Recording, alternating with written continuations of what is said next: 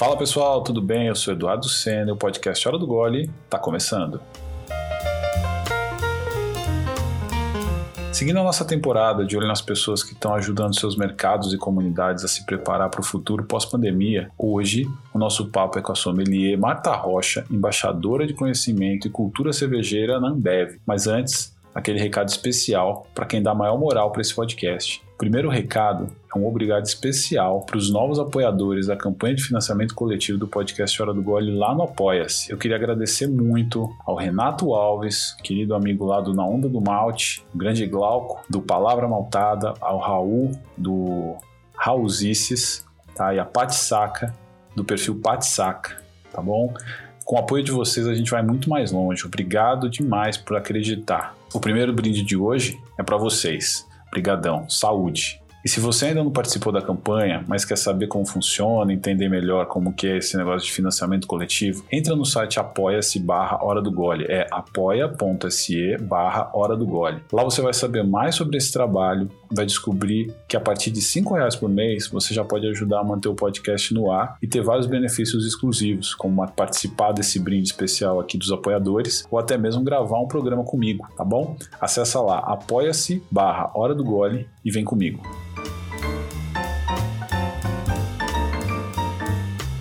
Para fechar, não esquece de entrar no Instagram, arroba do Gole, deixar sua opinião no post do episódio e também aproveita que está lá e assina minha newsletter exclusiva com uma seleção mensal de referências criativas, criação de conteúdo, cultura, entretenimento e, claro, boas cervejas. É só acessar lá dentro do perfil Hora do Gole no Instagram, entrar no link da bio e se cadastrar, tá bom? Agora, bora ouvir esse episódio? Podcast Hora do Gole tá começando.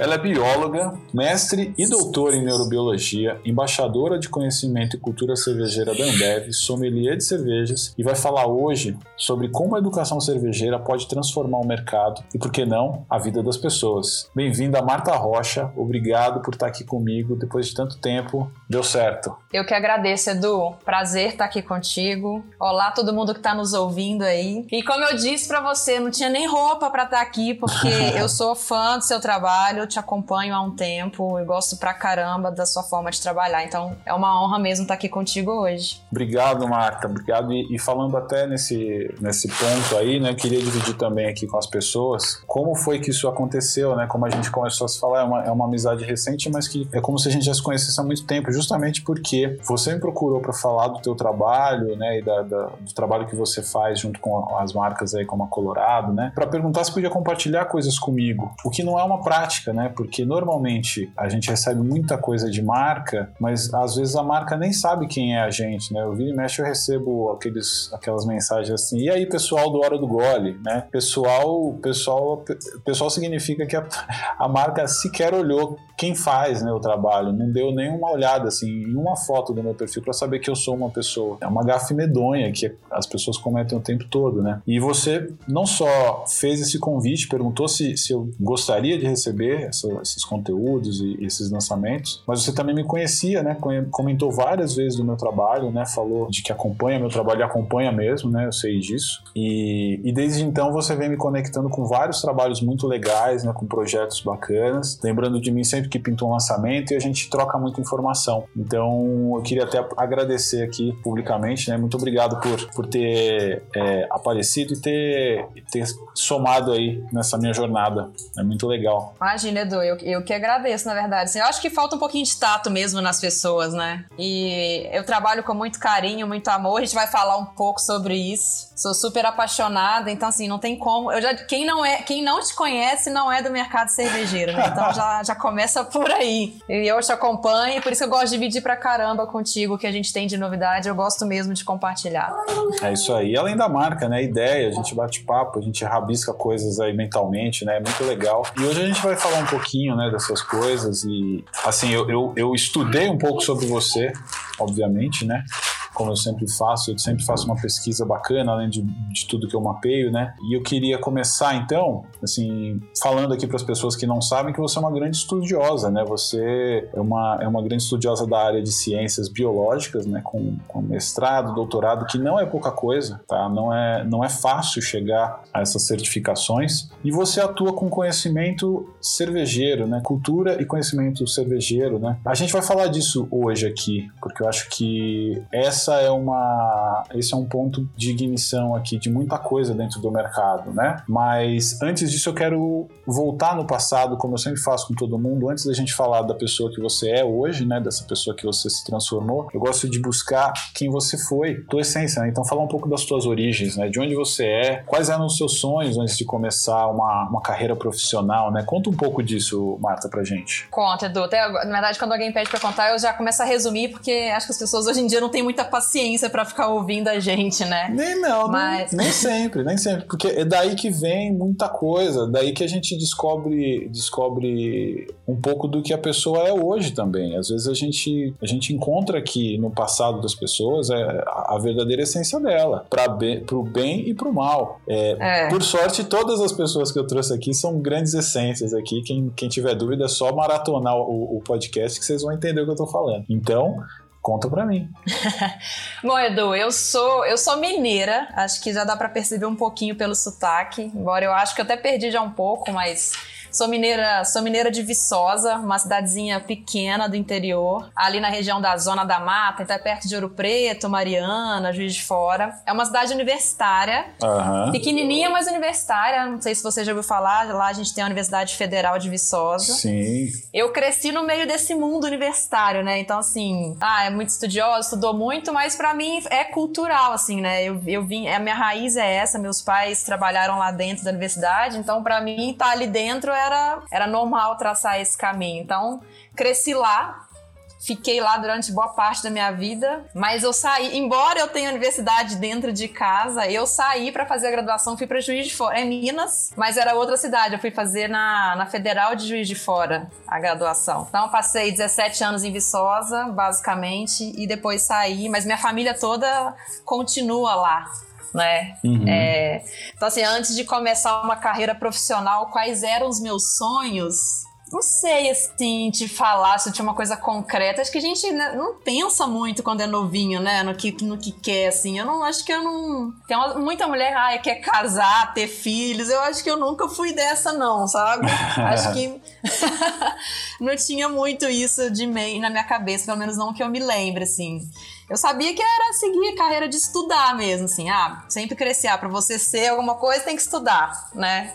a gente cresce meio que, que com isso, assim, numa cidadezinha pequena, universitária, muito essa cultura, né? É legal você ter falado isso, Marta, porque me chama a atenção de uma coisa, né? A importância de você ter referências perto de você, né? Você vivia num cenário onde já te proporcionava isso, porque você vive numa cidade universitária, então tudo em volta de você é, é, é referência de um caminho a seguir que talvez você siga, né? Já tem, tem tudo ali para você seguir, mas eventualmente você muda e tá tudo certo. Mas também você ter seus pais, né, muito perto e provavelmente é, te incentivando e mostrando esse caminho ajuda demais, né? Faz toda a diferença. Né? Eu tô falando isso porque essa, infelizmente, não é a realidade, né, da maioria das pessoas. Eu digo por, por mim mesmo, né? Eu, eu, já falei isso aqui em outro episódio, mas eu fui o primeiro da, da, minha geração de primos. Eu sou de uma família de nordestinos com muitos primos, principalmente é, assim da parte do meu pai, né? E, e eu fui o primeiro dos primos a entrar numa faculdade. E assim, é muito. A gente fala, né, de de, de diferenças sociais, ela começa muito aí, né? Porque a gente, imagina desses primos todos, eu fui o único, né? De, sei lá, de uns 20, 30. Se você pega e aumenta isso na massa no, no país, assim, nas comunidades, você vai ver que o impacto é muito grande, né? E a educação, ela realmente muda a vida das pessoas, né? A gente está falando aqui com uma pessoa que é doutorada, né? Doutoranda, né? Não, doutorada, não, doutora, desculpa. é, já é, é doutor. Passei, graças a Deus, já passei da fase de doutoranda. Mas é isso mesmo mesmo, Edu. Eu, é isso mesmo. Acho que cada um tem a sua realidade. E como eu te disse, Viçosa é uma cidade muito pequenininha. Eu, na verdade, só fui ter noção de mundo, de outras. Quando eu saí de lá, eu vivia numa bolinha, né? Muito pequena ali. E é exatamente isso. Hoje em dia eu tenho plena consciência das diferenças, né? E por isso que hoje eu trabalho muito para tentar trazer um pouco mais de democracia dentro do conhecimento cervejeiro, que é hoje onde eu atuo, então eu trabalho muito para isso. Mas realmente, eu, eu, sei que a minha realidade foi bem diferente de, de muitos, talvez da maioria das pessoas. Tenho total consciência de, desse meu privilégio, vamos dizer assim. A vida no interior ali é bem mais tranquila, né? Mas vamos dizer assim, um, um salário dos meus pais lá vale muito mais do que se ele ganhasse morar em São Paulo, eu teria outra, outra vida, né? Talvez eu não teria condições também de ter estudado o que eu estudei. Então eu, eu sou privilegiada muito de ter nascido no interior de Minas Gerais, numa cidade universitária. Bacana. Eu já considero um mega privilégio. E me diz uma coisa, você, você estudou lá, né? E você, para você fazer uma jornada como a tua, você tem que fazer grandes sacrifícios, principalmente é, de tempo, de dedicação, de distância da família, né? Você, você chegou a trabalhar nessa época já ou você só estudava, né? Eu tenho curiosidade porque às vezes quando você trabalha, às vezes você entra numas roubadas, assim. O que, que você chegou a, a fazer? Me conta aí, como é que foi essa fase? Eu saí de Viçosa, então, com 17 anos para poder fazer a graduação em Juiz de Fora, na FJF. E aí eu fui só para estudar. Então, meus pais, eu tinha uma grana mensal que eles me davam, né, para poder pagar uhum. o aluguel, me alimentar. A universidade tem refeitório, né? Então, o almoço era muito barato, comi, era, acho que era 1,40 na época, então tranquilo essa parte de comer.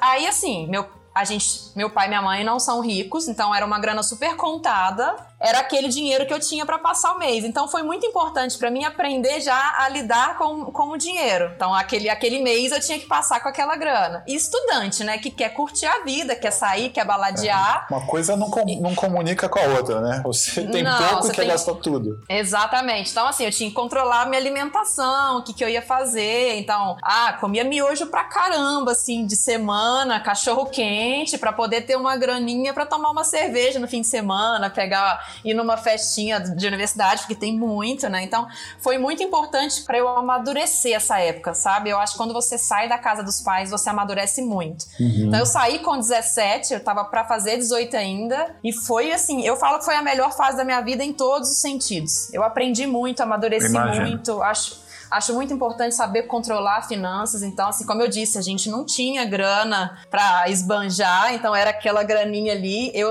eu sempre, meus pais sempre batalharam muito para que a gente estudasse. Então, assim, por mais que eu tenha estudado em colégio particular, meus pais abriram mão de muita coisa, né? Não, abriram mão de coisas deles para poder pagar pra gente, tipo, dar essa, dar essa oportunidade. Então eu sei de gente das mesmas condições que os filhos estudaram em escolas públicas para os pais poderem viajar, ter carro novo, e meus pais trocaram tudo isso para poder dar essa educação, assim. uhum. Então eu sempre tive muito essa consciência e quando eu fui para outra cidade, eu tinha muito cuidado com o dinheiro dos meus pais, que eu sabia que era suado, né? Então eu me controlava ali com a minha graninha, mas para poder fazer tudo o que eu queria, assim. Então, mas foi uma fase muito boa. E me diz uma coisa, aí você você fez sua graduação e você saiu da cidade, né? Foi quando você teve essa fase. E o que te levou a estudar, né, biologia, né? O que foi o teu começo, assim, né? E o que, que você esperava desse curso na época? Você teve, você... Biologia, né, cara?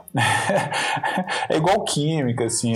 A gente não, não, não é uma coisa que a gente nasce com simpatia, né? Como é que esse bichinho te picou? Conta aí. Na verdade, eu acho que a gente tem que escolher muito cedo, Edu, que a gente vai fazer o resto da vida, né? Com 16 anos, pressão, você tem que fazer né? um vestibular. É muita pressão tal. Uhum. Eu não sabia, como eu te disse, ai, quais que eram seus sonhos? Eu não sei, não sabia o que, que eu queria ser. O que, que eu fiz na hora do vestibular? É o que eu gostava de disciplina na escola. Eu gostava de biologia e química, exatamente as duas que você falou aí. Uhum. E eu sempre fui louca por natureza, por bicho, apaixonada. Via Globo Repórter de sexta-feira, né? Aqueles especiais, sempre tinha Amazônia, enfim, ficava apaixonada com aquilo. Falei, vou prestar. Eu, eu, fui prestar quatro universidades, duas eu prestei ciências biológicas e duas eu prestei farmácia. Com base na disciplina que eu gostava na escola. Não era nada porque, assim, eu tenho um sonho de ser bióloga, eu tenho um sonho de ser farmacêutica, não, não foi por isso. Assim, eu sou essa pessoa fui perdida durante muito tempo. Tem gente que sabe, né? Eu quero ser médico, eu quero ser engenheiro. Eu não tinha isso na minha cabeça, não, Edu. Então eu fui mesmo pela disciplina que eu gostava. Foi foi muito legal o curso, gostei, mas eu não conseguia me ver trabalhando, assim, não consegui, não consegui me encontrar dentro, assim, da, da biologia, o que eu queria seguir. Uhum.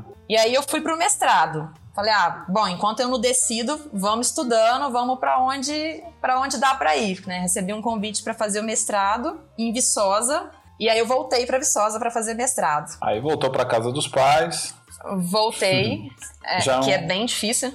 Já... Você tá morar sozinho e voltar a morar com os é, pais é, é, complicado. A é, evolução, aprendizado. A evolução e a maturidade tem seu preço. Tem, né? exatamente. Então voltei para Viçosa fazer mestrado, foram mais dois anos aí estudando na área de, de biologia celular e dentro de biologia celular, mais específico, a, a área de neurobiologia. Trabalhei com regeneração do sistema nervoso central e aí terminei o mestrado e fui também. Cara, que falei, loucura, gente, Você, olha isso, velho, da biologia. Eu ia te perguntar, fala um pouco desses, desse, desse teu avanço aí, o mestrado e doutorado, né? Porque você começou com biologia, depois foi para neurobiologia, isso, meu mestrado e doutorado foi com neurobiologia, né? Os dois. Só que em Viçosa eu trabalhei no meu experimento lá, era com medula. Uhum. Então era uma compressão de medula, tratamento com célula-tronco mesenquimal. E o meu doutorado foi avulsão de raiz ventral. Nossa!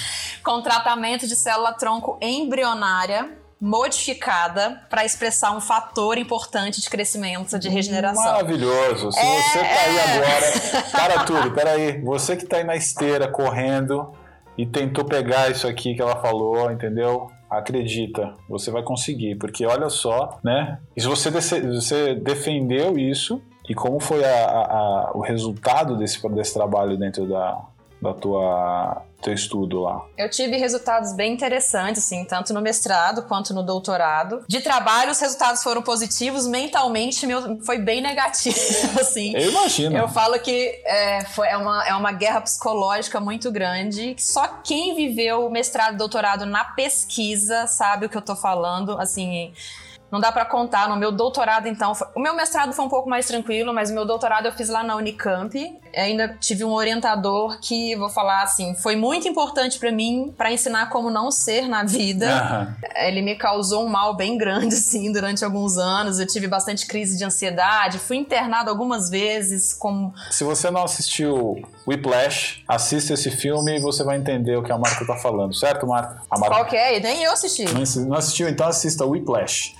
É sobre, é sobre, é sobre um cara que é baterista e é uma história maravilhosa, indicado ao Oscar. Se não me engano, ganhou, ganhou o Oscar esse filme, é maravilhoso. Whiplash. Assistam porque eu vi toda com, pelo, pela sua expressão aqui quando você falava desse seu orientador, você vai ver esse filme, mas já aviso, é gatilho. É gatilho. Mas é pesadíssimo, mas é, é incrível o filme. É incrível. É uma crítica incrível. Não, mas eu, é, hoje eu já me. Já, nossa, assim. Eu até eu vou falar, Edu, tudo na minha vida, mesmo quando a coisa é ruim para mim, no fim eu acabo agradecendo porque sempre tem um aprendizado. E eu levo isso muito a sério na vida, assim. Eu, eu realmente agradeço pelos aprendizados que eu tive. E eu tive. O que eu aprendi no doutorado, até falo que a pandemia, nem para mim, não foi tão pesada psicologicamente, porque nada foi tão pesado para mim quanto a minha vida no doutorado, para você ter ideia, assim, de como foi tenso. É, foi bem loucura. Mas é aquilo, né? Estudo ninguém te tira, então eu tive bastante, tirando isso, né? Eu tive bastante conhecimento, tive experiências que eu não teria,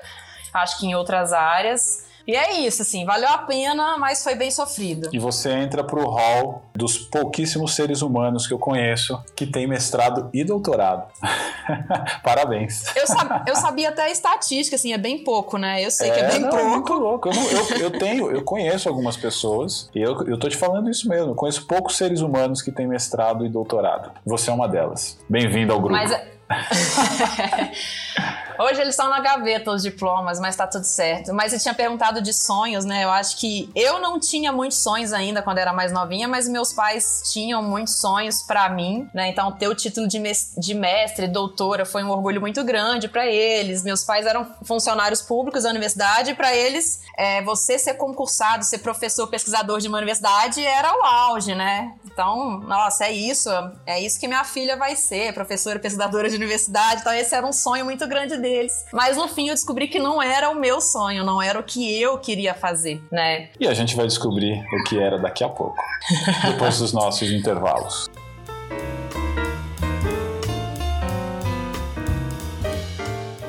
Saindo um pouco da sala de aula, né, onde você ficou por muito tempo da sua vida aqui, claramente, é, já está claro que você é uma estudiosa, né, e eu queria saber então como você passou muito tempo na, na, nos estudos também, na, no meio acadêmico e na faculdade, né? Imagino que você também deve ter algumas horas bar aí envolvidas nesse, nesse processo, né? Qual foi o seu primeiro contato com cerveja e o que, que te levou a estudar sommelieria? Já foi assim muito perto ou levou um tempo? Me conta.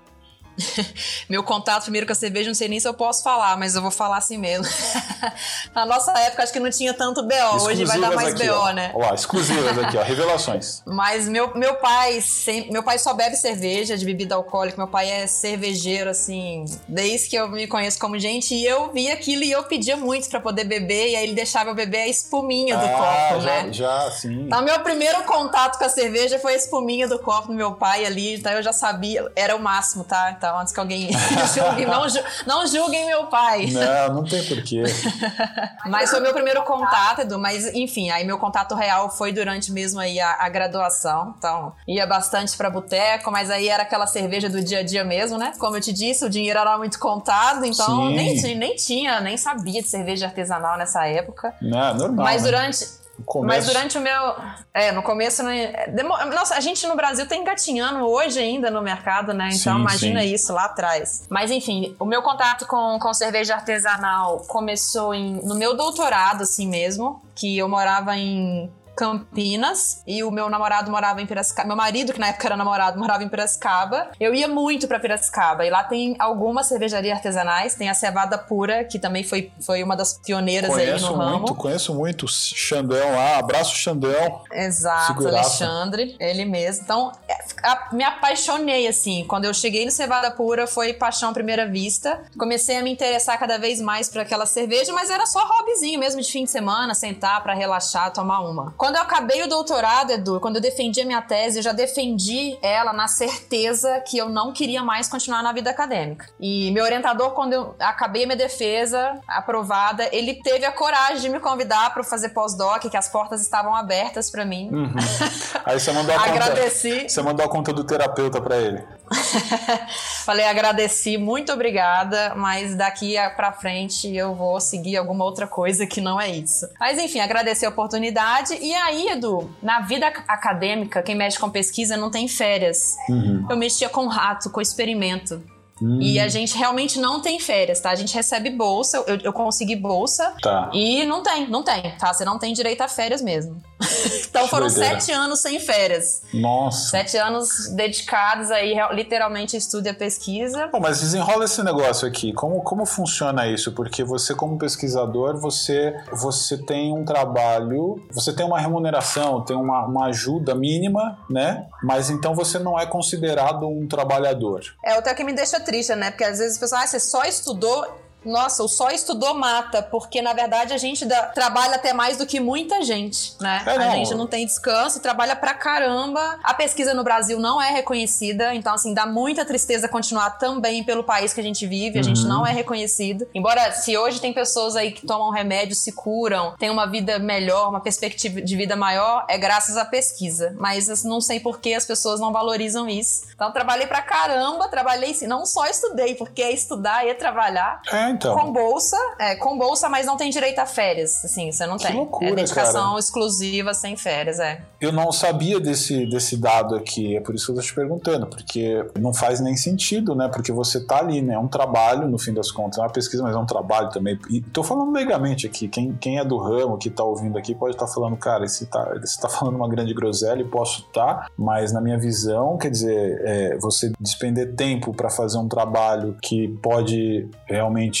impactar a vida de muita gente, isso precisa ter, precisa ser considerado um trabalho, né? Um- e, e aí você entra, pô, férias é o mínimo, né?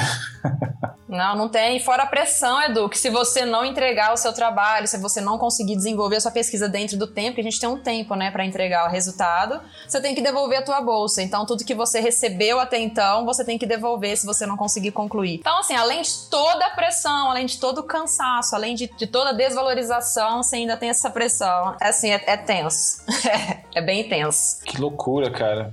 Bom, mas aí você, enfim, você conseguiu aí sair dessa área, quer dizer, você Cara, é, é, é, é, fato que, assim, é, uma coisa que você falou é muito verdadeira e eu acho que é legal deixar isso no radar para todo mundo, né? Eu gosto muito de dizer isso, principalmente quando você está liderando equipes e, e, e pessoal que está começando em carreiras, né? Quando você fala assim, não, vai estudar, faz isso aqui, faz aquilo ali, não sei o quê. E às vezes as pessoas falam assim, ah, mas isso aí não me interessa, isso aí não, não, não é legal. Ou a pessoa entra numa empresa e está com dificuldade de se adaptar e acha que, putz, vou sair daqui, vou embora, não sei o quê. Eu sempre falo assim, cara, todo lugar te deixa uma, uma oportunidade, te dá uma oportunidade de você é, aprender coisas com as quais você nunca vai ter contato. Então, por exemplo, você foi e fez uma pesquisa, cara, pesquisa maluquíssima, né? Neurobiologia. Olha as loucuras que você falou aqui, é, é, sabe? Coisas que eu nunca ouvi falar e nunca vou ouvir falar de novo, né?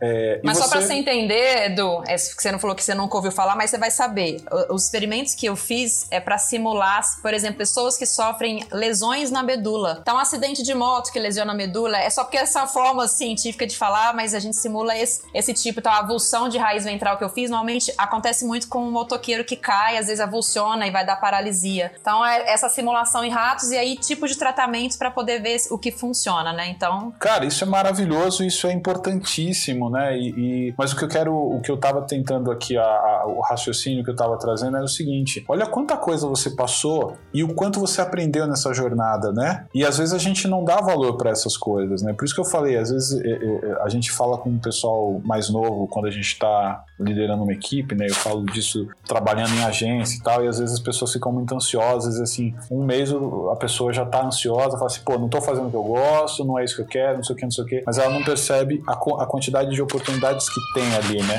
E você construiu aí uma consciência social, uma consciência é, humana, né, técnica. Você passou por muita coisa, né? É, entendeu, inclusive, que não era aquilo que você queria e você só consegue fazer isso quando você experimenta. Só consegue, só consegue, é, é só quem tem a cicatriz pode falar que foi para guerra, né? E você foi e saiu, saiu viva de lá, né? De novo, assistam o Whiplash, filmaço com a história baseada na história de Marta Rocha. e aí você, você trabalhou, você depois trabalhou com cerveja, né? E aí você passou por, por pela toca do urso, né? E, e eu. É, mas você tinha perguntado sobre como que eu comecei, né? E aí, eu te falei que eu não, que não tive férias durante sete anos, entendeu? e daí eu queria entender com o que, que eu ia trabalhar. Eu falei, eu vou fazer um curso de cerveja, porque é o que eu gosto de fazer, eu quero descansar minha cabeça, quero ver que mundo é esse. Pesquisei todos os cursos de sommelier que tinha no Brasil, e aí resolvi fazer o que é da Damens, né? Que é o que dava certificação internacional. Eu falei, bom, se algum dia eu precisar sair, eu vou pegar esse de certificação internacional que vou ser reconhecida lá fora. Fiz o curso de sommelier de cerveja em São Paulo Paulo e me apaixonei. Saí apaixonadíssima e falei: é isso que eu preciso trabalhar. Falei, preciso trabalhar com cerveja. O que, que eu vou fazer? Eu não sei. Tá? Então a gente mudou para Ribeirão Preto, eu e meu marido. Ele também já estava cansado da vida de empresa, resolveu ir para lá, abrir a própria loja. Lá é uma cidade extremamente cervejeira. Falei, vou me arriscar nessa vida. Eu passei o ano de 2017 inteirinho estudando cerveja. Então eu fiz o curso em janeiro e passei o resto do ano estudando. Bom, você já viu que estudar para mim não Só é problema. Né?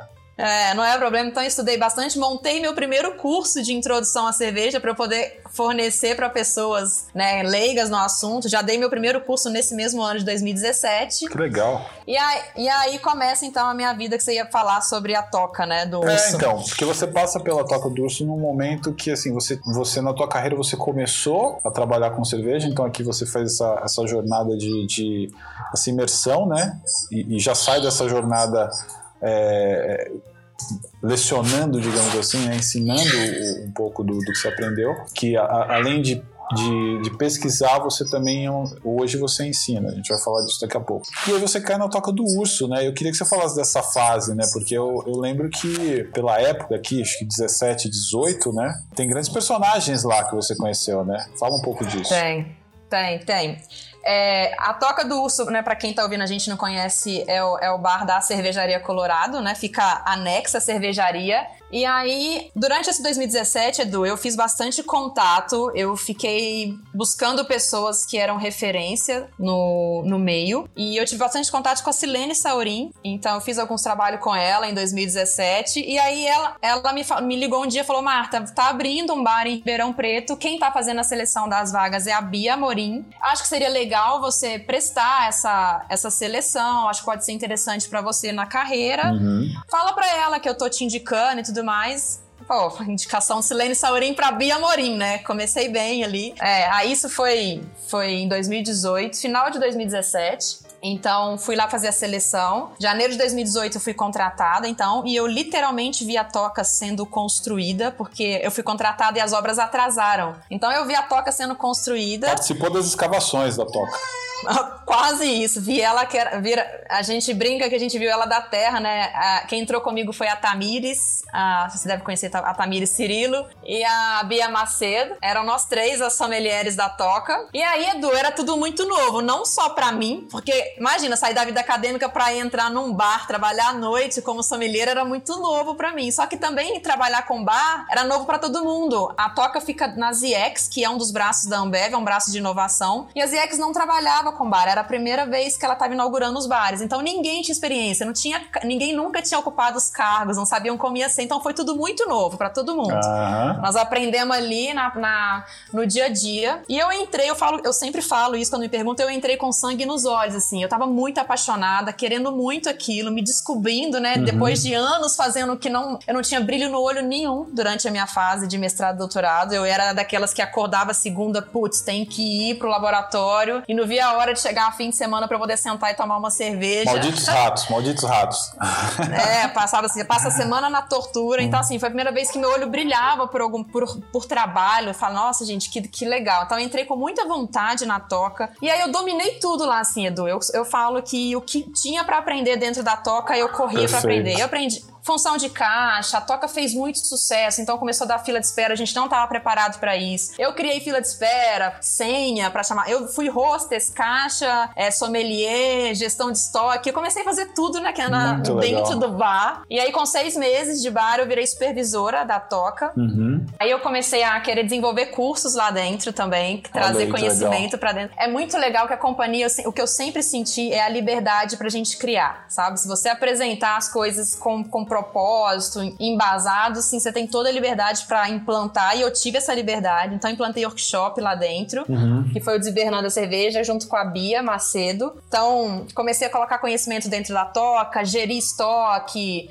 melhor. Então, cada vez mais trazendo, trazendo eventos para dentro da toca. Comecei a mexer com tudo que você imaginar, tudo que eu podia colocar lá dentro de evento cervejeiro, tudo eu coloquei. Foi um aprendizado muito bom. Como a Silene falou que seria importante para mim, realmente foi, né? Acho que você, você lidar com com o consumidor. Acho que todo mundo tinha que passar por esse trabalho. É muito difícil. Eu que nunca traba tinha trabalhado assim diretamente com cliente. Você aprende muito, aprende empatia, ter paciência, jogo de cintura. Sim, aprende sim. tudo isso na cacetada. Então foi, foi uma fase muito importante para mim. Né? Aí, mais três meses, eu virei coordenadora da Toca do Urso. E aí, eu já sabia o que eu queria fazer. Eu sabia que eu queria trabalhar com conhecimento, assim. Eu vi que o que me deixava muito feliz era durante os workshops e durante as explicações para os clientes ali sobre chopes é ver o brilho no olho das pessoas, sabe? Assim, uhum. aquele interesse, aquela, nossa, que lindo que você tá me falando, eu não sabia disso. Como, como a cerveja pode ter tantos aromas, sabores.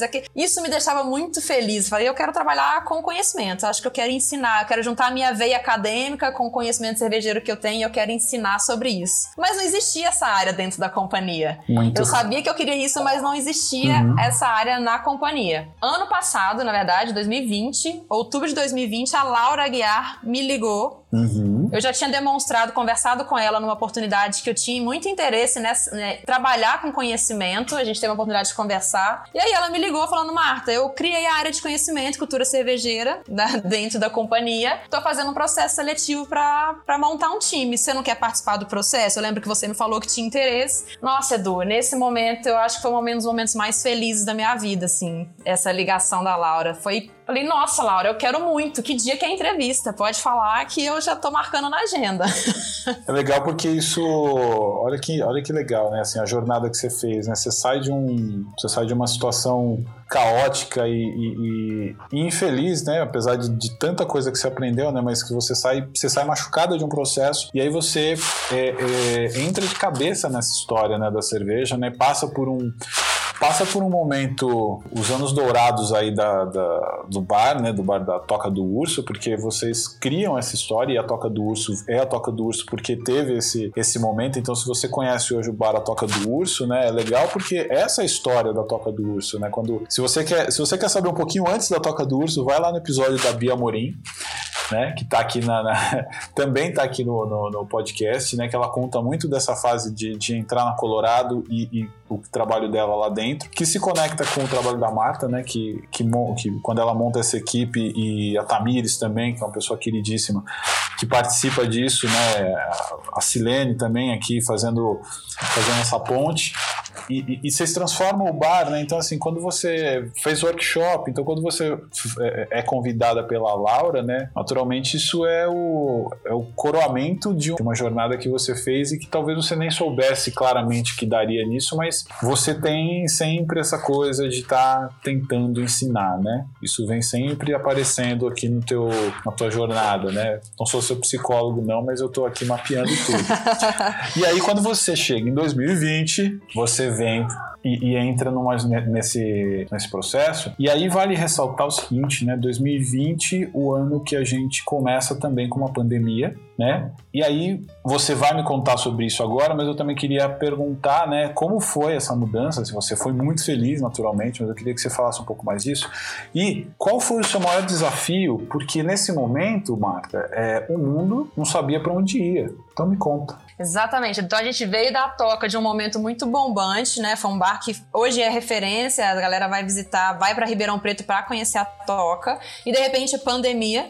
Então, como a gente vai fazer um bar funcionar, não tem o que fazer, fecha tudo, a gente precisa virar ele para delivery. A gente não fazia delivery até então, então mais uma, mais uma, vamos dizer assim, um desafio. Então foi um desafio inicial de começar um bar, uma coisa que eu nunca tinha feito na vida e ninguém tinha passado na posição para me ensinar, tive que aprender do zero. E aí vem o desafio de implantar o delivery. Eu já era coordenadora da Toca, então eu precisava, eu era uma das cabeças que tinha que organizar aquilo ali, né? Junto com, com, com o time da liderança ali, a gente teve que organizar o delivery, foi um mega desafio, não foi fácil. Apanhamos pra caramba de início, atrasava entrega, recebia xingo de cliente. Foi terrível, assim, até conseguir entender como que faz, se organiza ali. Então a gente conseguiu se organizar muito bem no delivery. Hoje em dia a toca funciona, né? Já voltou e tem delivery junto. Não tô lá mais, mas eles já conseguiram já agora atender e fazer delivery junto. Né, esse, graças a um trabalho que a gente teve aí de início, esse grande desafio. Muito bom, muito bom.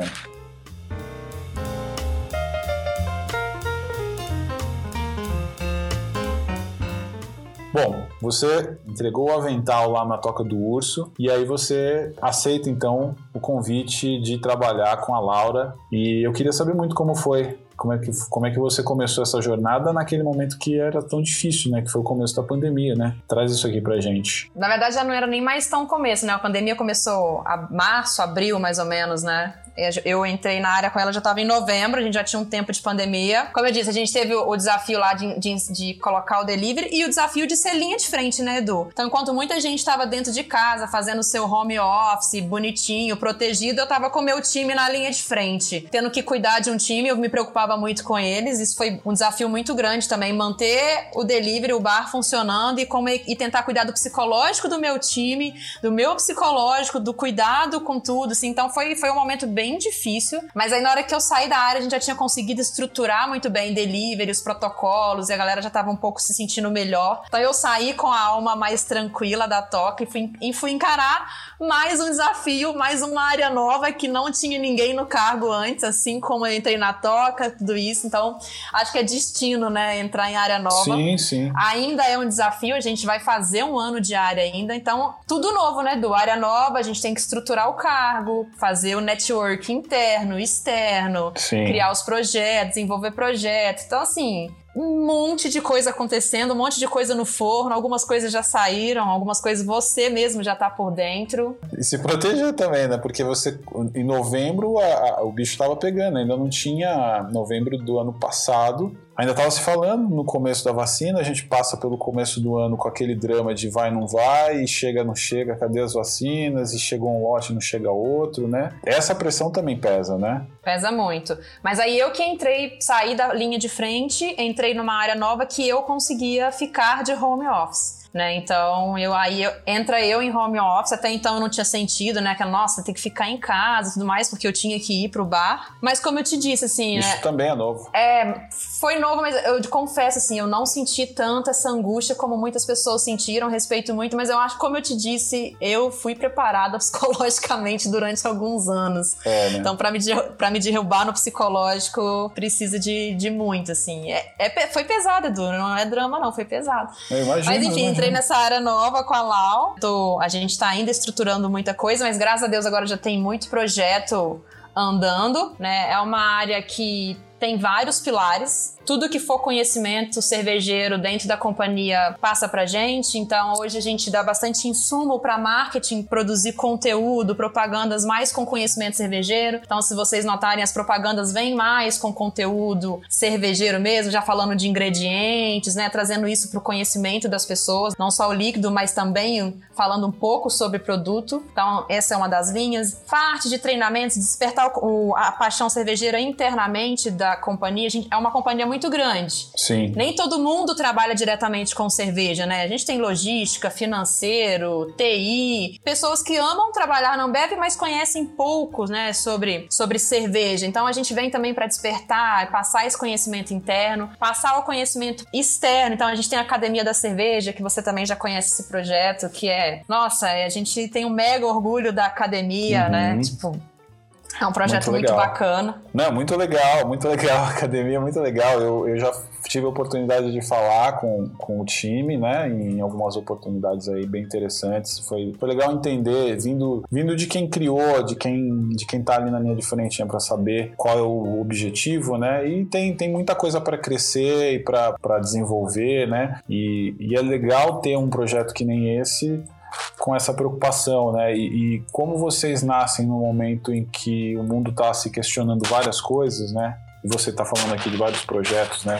Tanto de ensinar as pessoas dentro, ensinar as pessoas fora, ensinar uh, uh, prestadores de serviço, gente que está ali em contato, né, enfim, dentro da companhia, né, tem também o consumidor final. E aí, com, com, muita gente em casa, trabalhando de home office, né, a gente sabe que houve um aumento do consumo de álcool, né, a gente teve uh, um aumento do, dos níveis de estresse das pessoas, de depressão, inclusive a violência doméstica, que é um, um, um fator complicadíssimo aqui, que precisa ser alertado né, o tempo todo. Então, além do conhecimento da cultura, né, como foi que você vocês, é, como foi lidar com esse momento e como vocês atuaram assim no impacto da, da bebida alcoólica e desse aumento de consumo, né, nessa fase? Como é que foi isso da, dentro da, da, do projeto? Sim, é, é, um fato, né? É estatístico isso que você acabou de falar. A gente viu, né? Um aumento de ansiedade, depressão, a violência doméstica realmente aumentou muito. Isso a gente tem dados sobre isso, muito em função do isolamento, né? Que é para poder conter aí a transmissão. É, a gente entende que a bebida alcoólica consumida aí de forma desmedida, ela pode ser um fator que vai influenciar no crescimento desse número. Sim. É, então, por isso que a gente sempre tem muito cuidado na hora de falar sobre cerveja, a gente tem muita preocupação em estimular o consumo consciente. Então, todo o trabalho que você vê que a gente está fazendo, você vai ver sempre que a gente vai falar sobre moderação. Isso é um dos nossos, nossos princípios. A gente desencorajar o consumo é, excessivo de bebidas alcoólicas faz parte do nosso trabalho. É, e a gente sempre vem tentando trazer outras ocasiões de consumo da cerveja, né? Porque existem várias ocasiões de consumo. Sim, sim. Né? A gente tem essas pessoas que, que consomem desenfreadamente,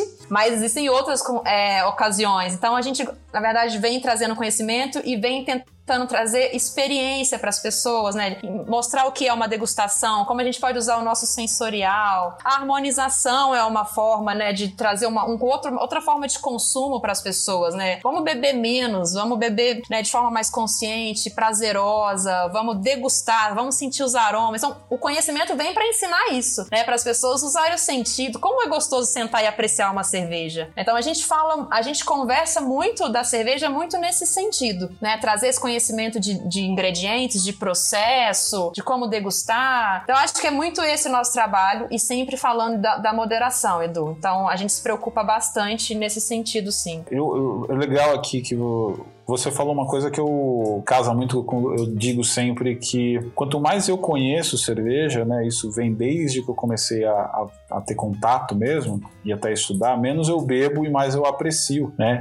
E como estudiosa aí que entende o valor do, do, do, conhecimento, né? Você sabe bem como é isso, né? E é legal saber que a, a academia principalmente está envolvida nesses projetos, né? E tem alguma iniciativa que vocês tiveram, alguma coisa que você queria destacar, que você gostaria de, de destacar aqui nesse sentido específico? Porque eu acho legal a gente falar das harmonizações, e eu vou, vou trazer um exemplo aqui, né? E você, se, se puder me trazer mais também, seria legal. As lives da academia sobre a, sobre a harmonização, né? Que eu acho que eu acho que eu, eu, eu acho que eu falei isso para você uma vez. Uma das coisas mais legais que eu vi recentemente, porque eu não consigo acompanhar todas, mas foi a live dos chocolates e a forma como as pessoas, como vocês estavam conversando ali, dá uma passa para as pessoas uma tranquilidade, porque quando você fala de harmonização, isso dá medo para as pessoas que não conhecem a harmonização. E como a gente sabe que cerveja artesanal já tem um certo deu uma glamourizada, né? então já tem uma certa antipatia de algumas pessoas. Então quando fala isso, o pessoal já sai correndo. E lá a gente vê assim, por exemplo, essa troca de assim, putz, eu trouxe aqui três chocolates, tenho três cervejas, mas assim, eu vou pegar esse, essa, essa cerveja, essa, esse chocolate aqui da primeira e vou testar com essa última também, porque eu acho que vai dar jogo.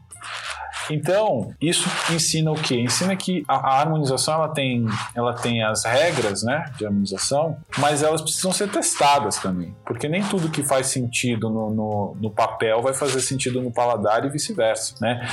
Então é legal porque fica mais fácil. As pessoas vão falar assim: ah, meu, tudo bem, harmonização. Eu posso fazer em casa, posso testar também, né? E aí eu queria saber de você, né? Eu acho muito legal essa história das lives e se tiver outras iniciativas desse tipo, né? Eu queria que você contasse um pouco. É bem isso, Edu, e, e, e trazer essas harmonizações de formas mais simplificadas também. Porque, assim, voltando um pouquinho sobre a academia, um dos propósitos da academia, né, muito, é poder democratizar o conhecimento cervejeiro. É trazer esse conhecimento para que mais pessoas possam ter acesso. É, a gente sabe que é um mundo ainda, muitas vezes, uma bolinha ali que poucos têm acesso e a gente quer que mais pessoas tenham acesso. A gente quer ajudar a desenvolver e fomentar esse ecossistema cervejeiro de certa forma.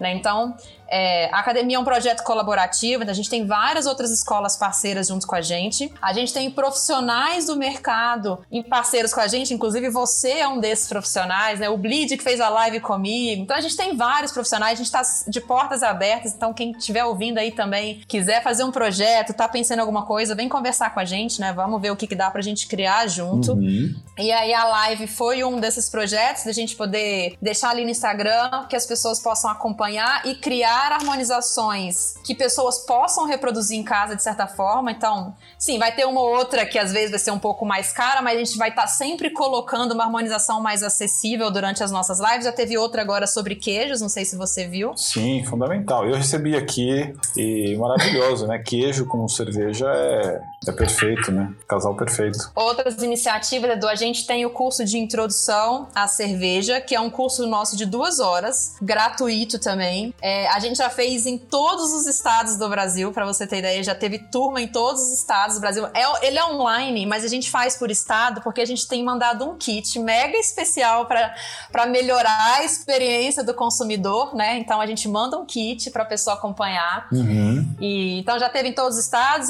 é, já teve. É, acho que na verdade o último vai ter agora no Acre, agora em outubro vai ser o último que vai ter, mas já tá com a turma fechada. Então, assim, são turmas, como eu te disse, gratuito, é um, é um curso muito bacana, é super completo, é ele é básico, é de duas horas, mas é completo. A gente fala de história, de ingrediente, de processo, de harmonização no fim, né? No kit vai ali uma harmonização, algumas harmonizações. É muito bacana. Acabei de encerrar ontem um outro projeto em parceria com Lounge, que é uma plataforma de entretenimento. E aí foi em parceria com a academia. Eu apresentei quatro aulas durante quatro semanas, era uma aula por semana, também todas gratuitas, uhum. de uma forma muito legal, interativa, que a galera conversava comigo pelo chat, eu mandava enquete, eles respondiam enquete, tinha programa. Então, assim, o Esber, que é nosso cervejeiro, gravou várias etapas de, de processo de produção dentro da Colorado para poder mostrar para o pessoal como que funciona é, o processo dentro da cervejaria. A Carol veio trazendo dicas, então ela sempre trazia quatro dicas em cada programa. Então, uhum. dica de harmonização de cerveja com séries, dica de harmonização até 20 reais, foi o que ela falou. Ah, ontem. isso é muito legal. É, então, assim, essas iniciativas que a gente está trazendo conhecimento para a galera de forma acessível, assim, sabe? Em várias plataformas. Então, na nossa plataforma, no Instagram, no Lounge, onde a gente vê, onde alguém quer fazer parceria para poder ter mais pessoas acessando, a gente está entrando. Muito legal. É, é, é é, e o retorno é maravilhoso. Assim, o que me motiva mais ainda a continuar é o tanto de retorno que a gente tem, assim, de feedback da galera agradecendo. Nossa, muito obrigada por compartilhar o conhecimento. Foi de, é, é uma delícia esse retorno, assim, é, é sensacional. Muito bom, né?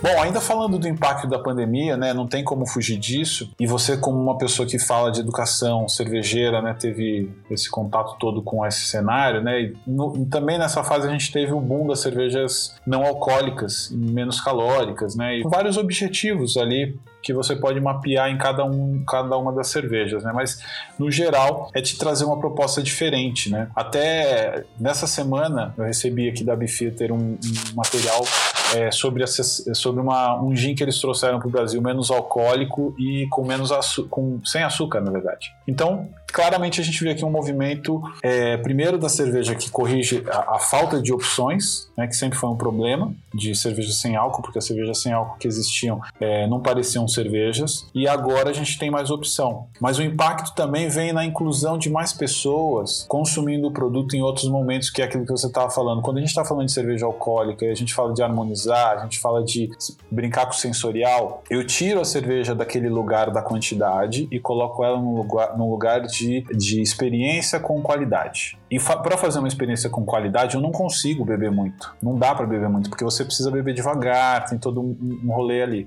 Quando a gente pega a cerveja não alcoólica, a gente está falando de uma cerveja que eu posso beber durante o trabalho, o horário de trabalho. Eu posso fazer uma reunião com ela. Eu posso tomar enquanto eu estou tomando um medicamento sem, sem criar um, um, problema maior. Eu posso tomar antes de dirigir, ser o motorista da vez e no, no lugar tomar minha cervejinha, fazer o social e, e, e poder voltar para casa em segurança é muita coisa, né? Como é que vocês passaram por isso, assim, né? Como é que isso respingou em vocês, né? Como educadores da cultura, né? É, na verdade, você já até respondeu, sim, né? Acho que é, é bem ah, isso. eu sou tá falante tá... mesmo.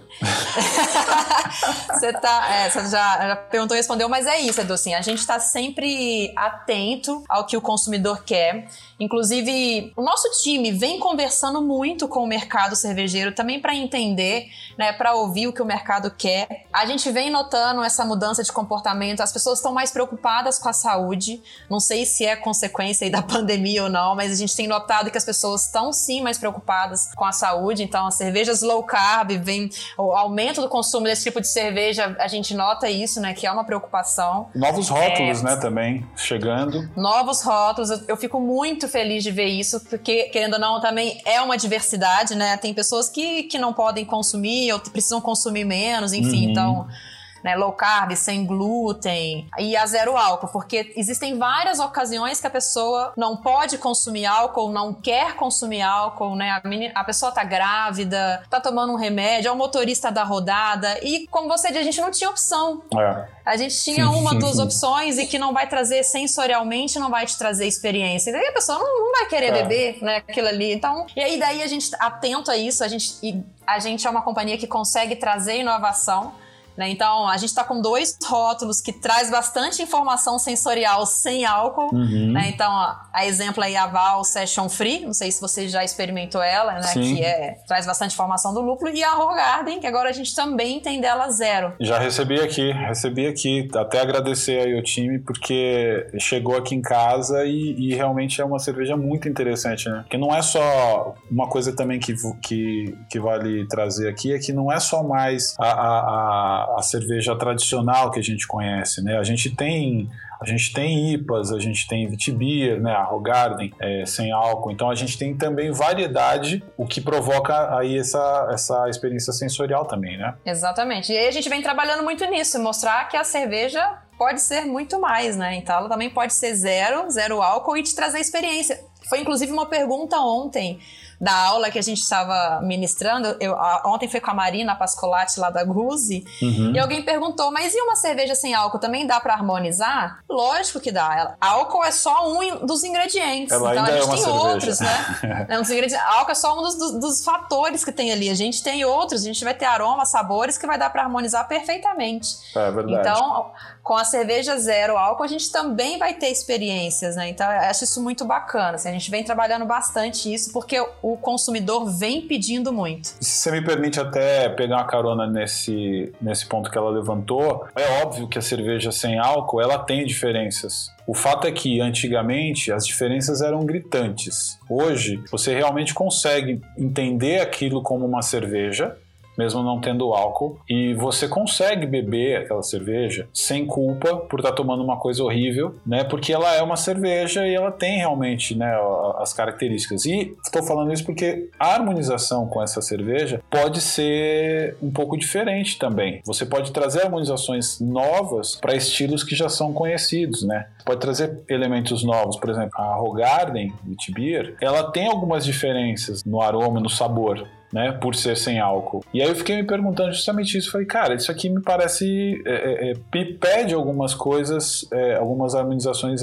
assim para testar, né? E eu fiquei com isso na cabeça. Então é mais uma oportunidade de de brincar aí com o sensorial, né? Com essas cervejas também. Exatamente, né? E a harmonização é aquilo, é, é teste, né? Gente, como você disse, existem sim as, as, as regrinhas, vamos dizer, né? Existem os conceitos, mas a harmonização, a melhor forma de você testar é ali na prática. Então, às vezes, uma coisa que você acha que não iria funcionar, pode ser que funcione. Como você disse, a Rogarden, ela tem um pouquinho, é um pouquinho diferente, sim, ela vai trazer um pouquinho mais de dulçor do que a Rogarden tradicional. Exatamente. Né? E quem sabe brincando aí com o salgado, com o ácido, às vezes pode trazer um um, um contraponto aí interessante. Verdade, é isso mesmo. E falando já em. Já que a gente está falando de tendências aqui, eu quero trazer um, um olhar teu agora, um olhar mandiná aqui, para o futuro né? Porque os últimos dois anos eles foram super transformadores em vários sentidos, né? Tanto pessoal, social como econômico, né? Então eu queria saber o que você espera do mercado de cervejas agora que a gente realmente tem bares abrindo, pessoas se vacinando, vem aí alguns festivais que já estão anunciando que vão abrir presencial, os consumidores talvez não sejam os mesmos. O que você acha? Como é que você acha que vai ser esse, esse novo cenário para o mundo da cerveja? Eu quero um palpite teu, uma previsão para a gente olhar daqui, daqui dois anos e falar assim: a Marta estava certa. Ou não. Edu, eu, eu, essa, é eu acho bem difícil essa pergunta sua, porque assim, eu, eu nem eu, eu não sei. Eu acho que as coisas estão retomando de uma forma assim, o que eu tô vendo, tá? Nos lugares, alguns lugares que eu fui de uma forma correta. Eu não sei como estão em todos. Eu, não, eu realmente não tenho saído tanto. Eu tenho saído para trabalho mesmo. Uhum. É, eu tô acompanhando, mas eu acho que a retomada a gente tem que ter muita atenção e muita cautela. E é o que eu espero que os lugares, que, né, que os bares, que o pessoal de evento tenha. Atenção, cautela, que respeite. Eu acho que tem que a retomada tem que ser feita aos poucos, porque as coisas estão voltando. A gente tá vendo que a vacina tá tá fazendo efeito. Uhum. Mas se a gente não. A pandemia não acabou, né? Eu acho que isso é muito importante a gente entender. Ela não acabou. Uhum. Ela tá, de certa forma, controlada, né? A gente precisa voltar à nossa vida, enfim, mas com muito com muita atenção, eu acho, Edu. Eu acho que tem que respeitar as condições sanitárias, a quantidade de gente. Eu ainda sou muito receosa com a máscara. Eu acho que tem que ter a máscara o tempo uhum. maior, assim. Acho que as pessoas estão começando a. Relaxar a relaxar, eu fico preocupada com isso. Então, nos festivais, eu não sei como vai ser, eu ainda não, não li como é que vão ser as orientações, mas eu espero. O que eu espero, uhum. né? O meu palpite é que isso vai ser respeitado sabe? Capacidade de gente, todos os protocolos que, possíveis, assim, porque a pandemia não acabou, né? Eu tenho muito medo, mas como eu te disse, assim, eu, eu, eu fui uma das poucas pessoas que eu acho que consegui controlar meu psicológico, muito medo de pegar. Edu, eu tive medo a pandemia inteira, eu não peguei. Uhum. Porque eu me cuidei pra caramba. Eu tinha muito medo que meus pais pegassem, que acontecesse alguma coisa. Graças a Deus, ninguém pegou, todo mundo bem. Uhum. Mas eu fui dessa, assim, respeitei, eh, respeitei tudo que eu. Tudo que, tudo que podia, tudo que tinha que fazer, eu fiz. E eu espero, é isso que eu espero, né? Você perguntou o que você espera, o que você acha do consumidor, eu espero e eu acho que todo mundo vai respeitar isso. Né? Não sei, eu queria saber de você também, o que você espera e o que você acha. Olha, vamos torcer, né? Porque assim. Uh a gente viu o melhor e o pior do ser humano nessa pandemia, né? Eu aqui em casa, a gente tá desde o começo da pandemia trancado. Agora, mais recentemente, a gente saiu pro, pro semi-aberto, né? Mas a, a, maior parte do tempo a gente ficou isolado, a gente ficou meses sem conseguir, sem, sem realmente ver ninguém. A gente só saía eventualmente, eu ia, eu ia no mercado, mas era só eu, porque eu ia e voltava e fazia todo o rolê de entrar, tomar banho, fazer toda, trocar roupa, pôr pra lavar. E ao mesmo tempo eu vi amigos esnobando isso, entendeu? Eu vi gente muito próxima de mim tocando terror e saindo e indo em festa e aglomerando aqui e ali. E é revoltante, porque ao mesmo tempo eu via que tinha um monte de gente morrendo e essas pessoas não estavam sendo ignoradas, entendeu? Então, quando a gente fala de eventos e, e ir em bares e tudo mais, a gente está falando de aglomeração. Então, infelizmente, quem gosta desse tipo de evento, e eu gosto, precisa entender que a coisa agora mudou. Então, não adianta você ficar num lugar, por mais que tenha pouca gente, vocês estão num lugar fechado. Eu não consigo imaginar um festival cervejeiro dentro de um lugar fechado como era feito, com todo mundo bebendo, ou seja, respirando, sem máscara, e ficar tranquilo. Então é preciso realmente repensar. Eu acho que aí, na minha opinião, o que eu espero é que os festivais, as marcas, as empresas que se movam e façam dentro, é, façam em conjunto uma ação, porque a gente está num país abandonado. Então, assim, por que não essas marcas não se reúnem, todas têm o mesmo interesse, que são divulgar a cerveja, divulgar esse, trabalhar esse mercado. Então, o que eu espero é que elas se organizem, pensem em como fazer a coisa acontecer dentro do nosso mercado, já que os festivais precisam acontecer, a gente sabe que lançamentos acontecem em lugares fechados. Então, essa dinâmica precisa mudar. Então, não é um botãozinho que você gira e fala assim, vamos fazer festival agora daqui a, daqui a um mês. E vai lá e faz. Como é que vai ser esse festival aí, amiguinho? Entendeu? Sim. Não é só voltar todo mundo lá e, tipo, vende metade dos ingressos no dia e coloca todo mundo para dentro, porque se um tiver contaminado e entrar e dois não tiverem tomado vacina, e a gente sabe que um monte de gente não tomou vacina por opção. Outro dia eu tava ouvindo uma história muito triste aqui de um senhor que morreu, morreu falando o seguinte, que ele não tomou a vacina porque a, a família não deixou ele tomar vacina. E ele falou assim, se eu pegar eu vou morrer. E ele morreu. Então, assim, as pessoas não pensam nisso. Então, assim, é, eu acho que é muito sério, tô contigo. Eu acho que como sugestão, assim, assim, eu acho que as marcas deviam encabeçar uma iniciativa com essa, em conjunto com, com toda a cadeia que tem interesse nesse negócio, e definir elas as normas e em conjunto com, com o setor de, de, de saúde, sabe? Ó, me traz aqui o que, que é importante, o que, que é mais novo que está acontecendo, monta um grupo, um conselho aí de notáveis aí que faça isso e traga soluções, e aí a gente, todo mundo, por exemplo, uma bobagem aqui que eu vou dizer, mas por que, que a gente, a gente sabe que o número de mortos em número de, do, do, impacto da pandemia, a gente não, não, não tem certeza. Pode ser muito maior e deve ser muito maior. A gente só sabe por cima porque houve um consórcio de, de empresas do, do, de jornalismo que saíram contando, se organizaram para poder divulgar um número coerente. Eu acho que cada setor vai ter que fazer isso, porque a gente sabe como que tá, né, o governo, e, e, a gente sabe que isso vai, vai levar tempo para se reorganizar. Então, o que eu espero é que a gente tenha um mercado que se resolva por conta e vá para o lado certo o lado da ciência e o lado de cuidar dos consumidores, né, para que ele possa continuar existindo, eu acho. Exato, é isso, Edu, é isso. É o que a gente, a gente espera que todo mundo tenha essa consciência. É. Né? Como eu te disse, acho que ainda não saiu nada, de como, pelo menos eu não vi de como vai ser, uhum. né, de como as coisas vão ser, mas eu realmente espero isso, né, que todo mundo tenha essa consciência, se una, né, que o mercado é seja, seja unido, né, porque se a gente depender do, do governo aí, é, enfim. É isso o negócio vai desandar, mas eu acredito que eu tenho esperança de que todo mundo vai ter essa consciência. É eu, eu, sou, eu sou, como é que fala, positiva, sou... Eu, te, eu tô otimista também, aí... Otimista, positiva, exato. Deixar aqui assim, ó, para fechar essa, essa pergunta assim, ó, alô grandes grupos de cerveja, grandes festivais, escolas, fornecedores de insumos, cadeia, grandes bares, Fica aí o convite para vocês. É para vocês, é, são vocês que vão conduzir esse processo, porque o consumidor ele vai querer ir. Agora, se você quer cuidar realmente dos seus consumidores, faça uma coisa é, segura para eles. É isso.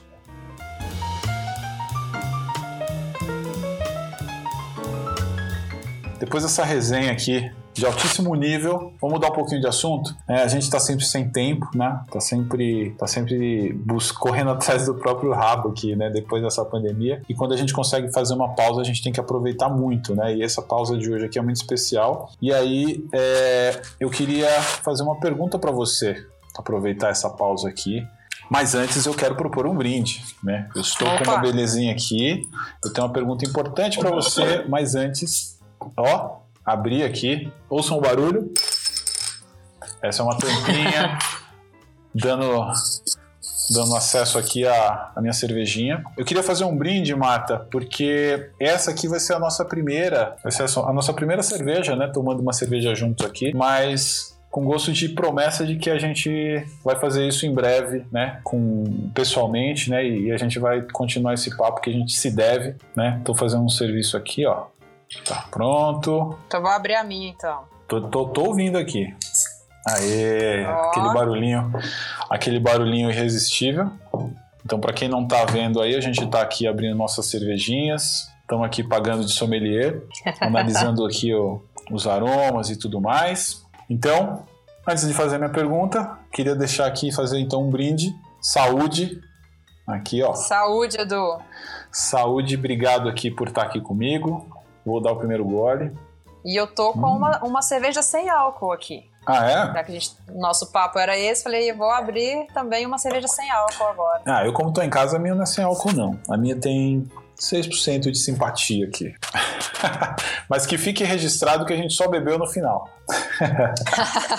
e Marta, agora que a gente já molhou as palavras, chegou a hora de fazer uma pergunta muito importante para você. O que você faz naquela pausa entre umas e outras?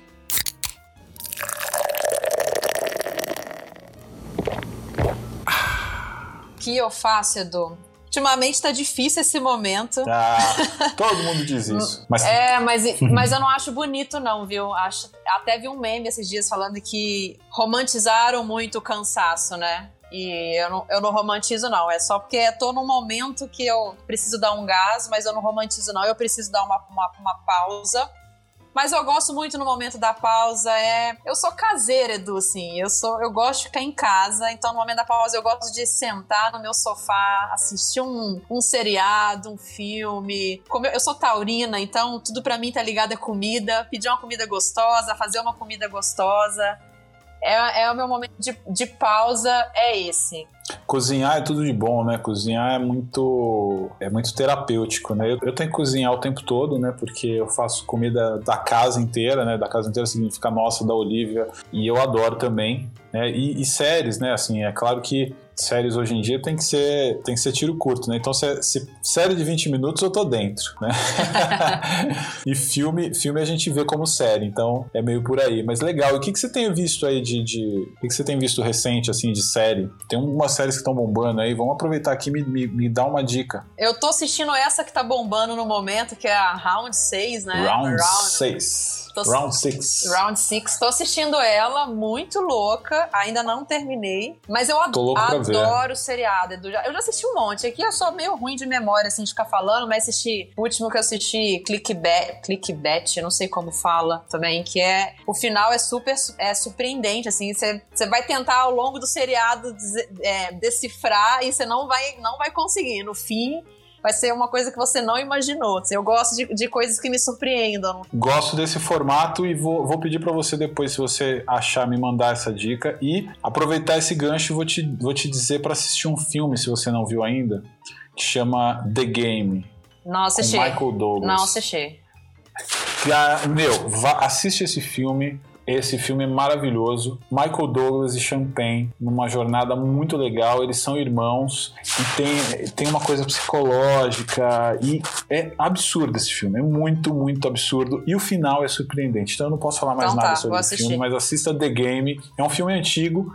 Imagina, Michael Douglas e Champagne no mesmo filme é imperdível. Muito. E, eu... e vale uma pausa. Mas não é muito que vai vale deixar a gente muito tenso, não, né? Hum, Não, não. Ele é curioso demais, assim. Você vai vendo a, a coisa acontecendo, você não tá entendendo nada, e quando acaba o filme é que você toma um tapa na cara. É muito legal, é muito legal. Assistam aí, The Game. Ultimamente a vida tá tão corrida, tão acelerada, que eu tenho, eu tenho gostado de assistir seriado Aguinha com Açúcar, sabe? Aquele que você coloca ali, você Sim. sabe que você não vai ter no... Zona de é, conforto. Exato. Ultimamente eu tô um pouco nessa vibe, assim. Aquele bem aguinha com açúcar. Eu vou, ah, vale type das três amigas. Ah, é uma delícia. Coloco lá para assistir tá tudo certo. Não preciso me preocupar muito com o seriado, não. O importante é a gente ter consciência de que a gente precisa fazer essas pausas, né? Porque é aí que a gente consegue se, se conhecer, se conectar com a gente, se entender e vem daí as ideias, os insights. É, e é muito criativo, produtivo e também, ouso dizer aqui, terapêutico porque você a gente precisa realmente o corpo precisa e tem hora que a gente o corpo grita e a gente precisa ouvir né então façam uma pausa eu queria aproveitar para você falar um pouco mais disso, né? Me diz qual que é a importância do ócio na tua vida hoje? Você falou uma coisa que eu falo muito, assim, a importância do ócio na minha vida é, é me conectar comigo mesma. E eu tô num momento muito de, de me conhecer, num momento de autoconhecimento. E o ócio, uhum. ele é importante para mim nesse momento para isso, para eu refletir tudo que eu venho aprendendo. Eu tenho lido bastante coisa pessoal, assim, não só. Eu, tenho, eu não estudo só o que eu trabalho, viu? Eu, eu estudo para minha vida pessoal, assim, também. Então, eu gosto de conhecer. Uhum coisas diferentes, enfim, vários assuntos diferentes, e eu venho passando por um momento que eu estou me descobrindo em algumas coisas, então o momento do ócio é muito importante para eu conseguir me conectar comigo mesma e tentar fazer ligações com as coisas que eu estou aprendendo, sabe? Então é muito importante. Por isso que eu estou precisando dar essa pausa, ter esse ócio. E eu gosto de fazer muito isso em meio à natureza. Eu sou bióloga, não é à toa, por mais que eu gostava na escola, mas como eu disse desde o início, eu amo natureza e bicho. Quando eu preciso me desconectar do mundo aqui para conectar comigo mesmo, eu gosto de tentar fugir para algum lugar calmo, com árvore, com bicho, com grama. Para mim é muito importante isso, Edu. Muito bom, muito bom. Eu concordo contigo. Eu acho que a gente precisa realmente estar tá sempre dando um passo para trás para respirar. Eu tenho tentado fazer isso e, e, e, todas as vezes que eu consigo, isso faz toda a diferença, né? É muito importante mesmo. Estamos chegando aqui na reta final e eu quero fazer uma pergunta para você que você não tem ela no script. Ai, Deus. Eu ainda tenho, ainda tenho mais uma pergunta depois, mas eu quero, eu quero muito que você me diga agora, assim, porque e, olhando a tua trajetória, né, de, de pesquisadora, né, uma pessoa que passou por esse, por esse lugar aí da pesquisa, tu por curiosidade no momento, depois por até por por desafio, depois só pelo desafio e pela, e pela obrigação, né? Então você sai de lá com uma mágoa da, da, da, da, dessa experiência no final, apesar de você sair de lá maior, né? Com tanto conhecimento e experiência. Você passa pela toca, você passa constrói essa jornada incrível de crescimento, onde você vai desbravando, conquistando e fazendo check em várias coisas e vai escalando, escalando, escalando, escalando e vai se desafiando e naturalmente o teu caminho vai se jogando para essa coisa de ensinar, de, de conduzir é, as pessoas para um lugar que sem você saber, talvez, ou sem querer, é o lugar onde você estava lá no começo, quando você estudou pra caramba, quando você teve esse incentivo e você aproveitou a oportunidade, né? Então, isso tudo te leva para um lugar onde você está hoje que não tem nada a ver com o lugar que você começou. Isso é muito legal, né?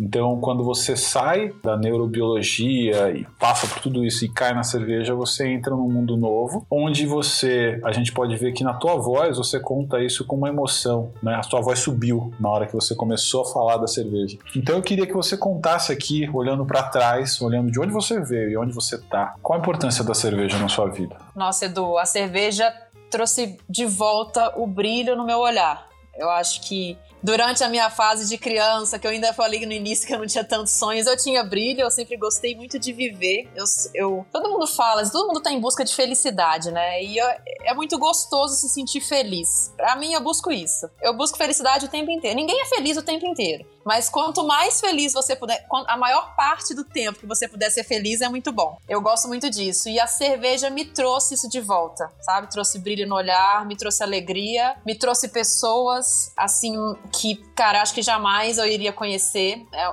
pessoas incríveis pra minha vida. E é, é, é, como você disse, acho que a minha voz até muda, né? Eu, eu gosto muito, minha paixão é muito grande. Então a cerveja é.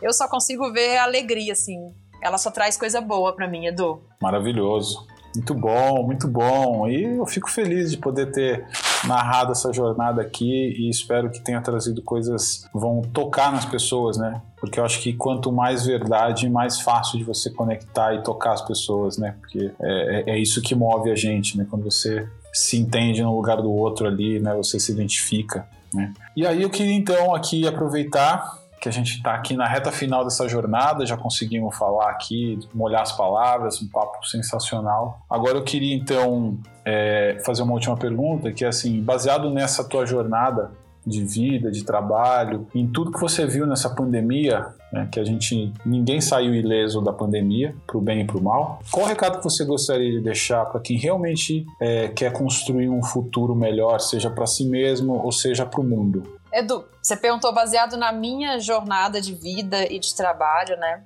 Eu, é o que eu falo para muita gente, Edu. Faça o que te faça feliz, como eu disse agora. Faça o que você gosta. Vai atrás dos seus sonhos, não o que sonharam para você, ou não o que te disseram que é isso que você vai, vai ter retorno na vida, sabe? Faz, olha para dentro e vê o que te faz feliz e tenha coragem de mudar. Não fique, não, de, não deixa o medo te paralisar é a minha jornada, assim, eu acho que eu sou o exemplo de coragem, porque eu acho, eu acho da minha parte muito corajoso abandonar uma carreira já estruturada para poder começar do zero outra, né? Velha, vamos dizer, né? Já depois de alguns anos, começar do zero de novo. Então, é o recado que eu deixo. Gente, vai, vai atrás do que fa faz você feliz. Não é fácil, não tô falando que é fácil, mas é gratificante. Na hora que você consegue, na hora que você conquista, não tem, não tem, não tem sentimento melhor, assim. Não sei se eu consegui me fazer entender, mas é isso. Vai atrás do que te faz feliz.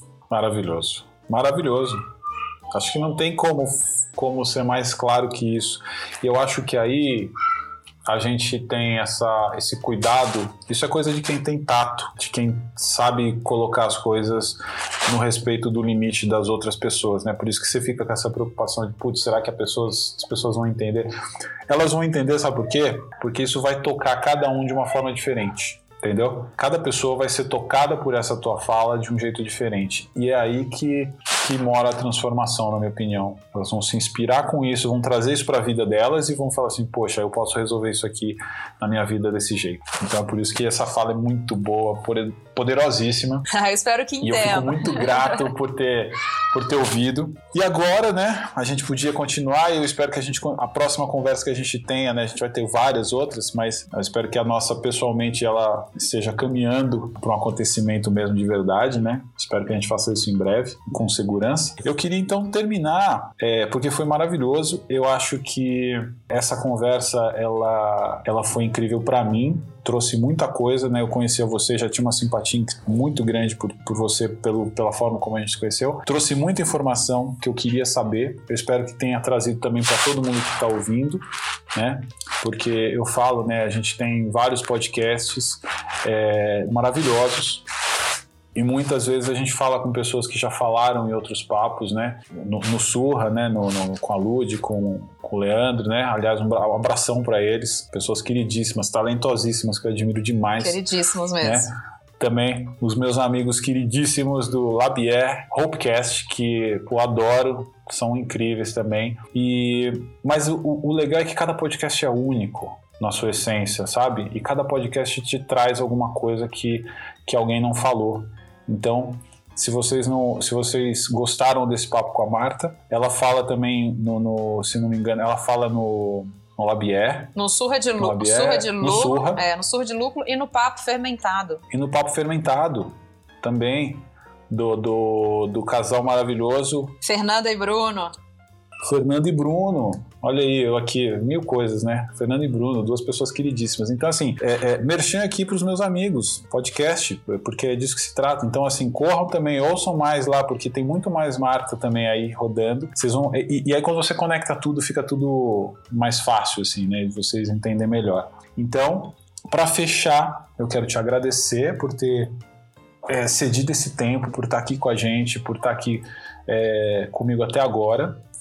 E eu queria que você falasse então aqui dos projetos que você está tocando e que você gostaria de compartilhar, deixasse os seus contatos para as pessoas te seguirem e também um recado final para que para as pessoas que estão ouvindo e que acompanharam a gente até agora. Edu, primeiro eu queria agradecer o convite. É, é um prazer muito grande falar contigo. Né? Já falei isso aqui em off. Eu te admiro demais admiro o seu trabalho, admiro muito a sua postura. Para mim, a sua postura é exemplo. Acho que todo mundo do, do mercado cervejeiro deveria olhar para você e falar: ah, eu tenho que ter essa postura também. Acho, acho sensacional, já te falei isso. Obrigada mesmo Poxa, por estar aqui, por estar batendo esse papo. Ah, o meu recado, quem quiser lá me acompanhar, quiser conversar comigo, tiver projeto que a gente possa desenvolver junto. Eu sou. Eu não sei a impressão que eu passo, Edu, mas eu sou muito tranquila, sou muito acessível. Pode, é pode vir falar é comigo, é vamos conversar. Se tiver dúvidas, quero conhecer mais, quero dica. Gente, eu tô super disponível. Edu, depois deixa aí meu, meu Instagram pro pessoal. Pode me procurar, fica à vontade. A gente tá com muito projeto na área, na Academia da Cerveja, então Segue a academia, sempre tem coisa bacana, palestra gratuita, curso gratuito. A gente vai ter os cursos pagos mais avançados futuramente. A sede vai inaugurar em breve. Então a gente vai ter o espaço físico. E é isso, gente. É muito bom estar aqui falando de cerveja. Quiser quiser, quiser me chamar para tomar uma cerveja assim que puder, a gente topa também. na, hora, na, hora, que as coisas estiverem mais tranquilas, a gente tá junto. E é isso. Obrigado. Legal demais. Muito bom, muito bom. É isso aí.